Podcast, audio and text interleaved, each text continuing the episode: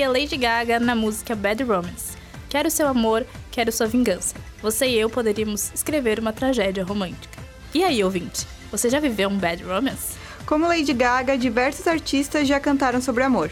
E este é um dos temas universais que encontramos em músicas, filmes e livros. Mas afinal, por que nós nos relacionamos com outras pessoas? Seja para construir uma relação de amizade ou amorosa. Este é mais um episódio do Flash UFSC, a nova série da Agência de Comunicação da Universidade Federal de Santa Catarina. Eu sou Letícia Schlemper. E eu sou Letícia Siqueira. Hoje vamos falar sobre relacionamentos. Mas não apenas os relacionamentos que levam a bad romance.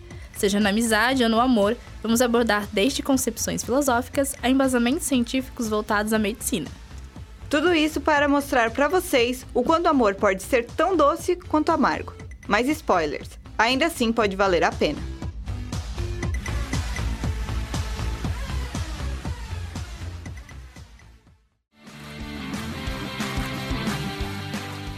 Flash UFSC.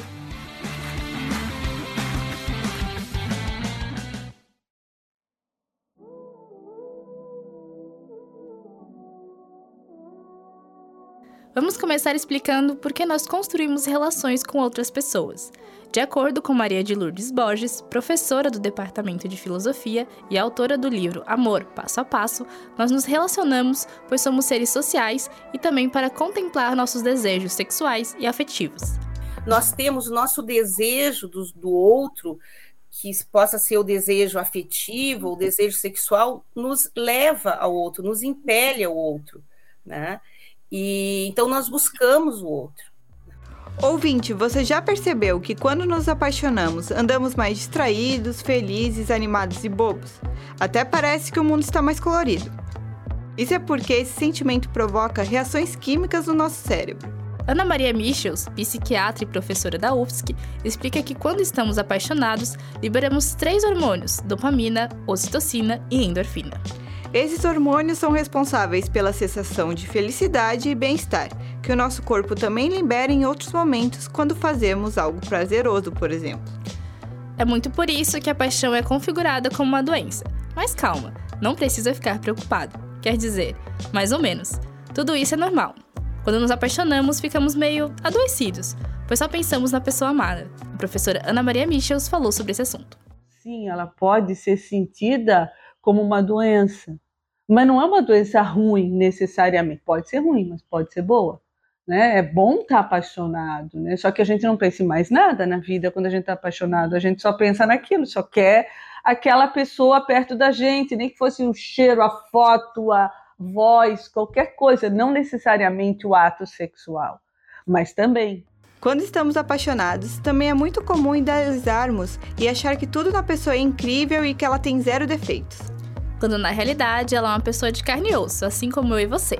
Porém, quando algumas situações começam a dar indícios de que algo não anda bem, a melhor escolha é dar no pé. E quando nós falamos em algumas situações, queremos falar de relacionamentos tóxicos, que incluem falta de respeito. Cuidado, essas relações, por mais que sejam problemáticas, podem causar dependência.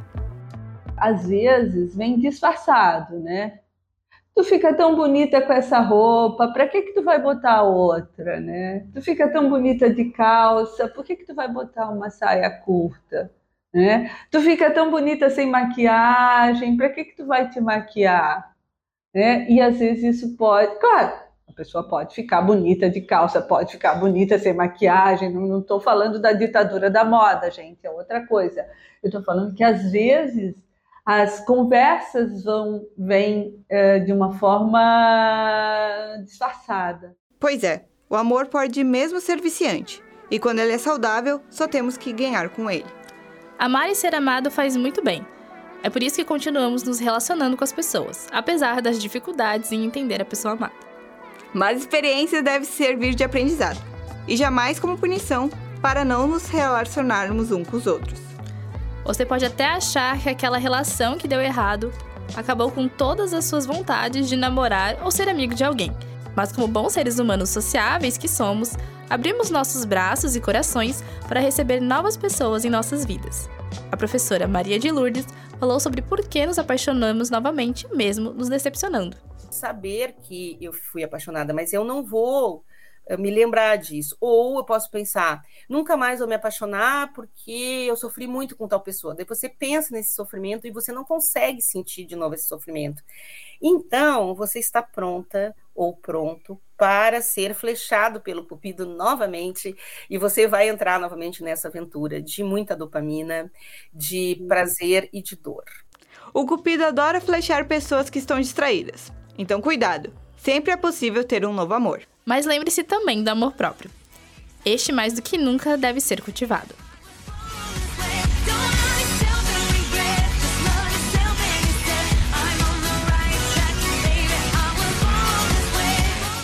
Já diria Lady Gaga em Born This Way.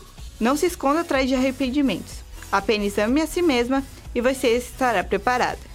Estou no caminho certo e eu nasci desse jeito.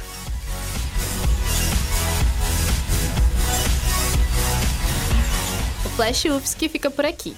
Daqui a duas semanas tem mais. Este episódio contou com a roteirização, apresentação e edição de Letícia Siqueira e Letícia Schlemper estudantes de jornalismo e estagiárias da Agência de Comunicação da Universidade Federal de Santa Catarina.